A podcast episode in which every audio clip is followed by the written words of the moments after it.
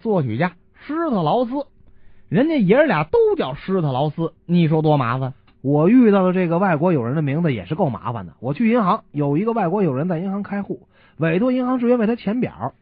您的姓名？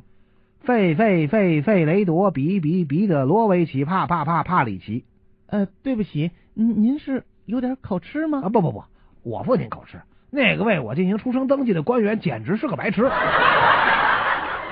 原来有个朋友喜得贵子，家里的老人啊，非要亲自给孩子起个好名字。老两口花了整整一个星期的时间，终于给孩子起了个好名字子腾。哎，可这孩子他爸偏偏就姓杜啊，那不就是杜子腾吗？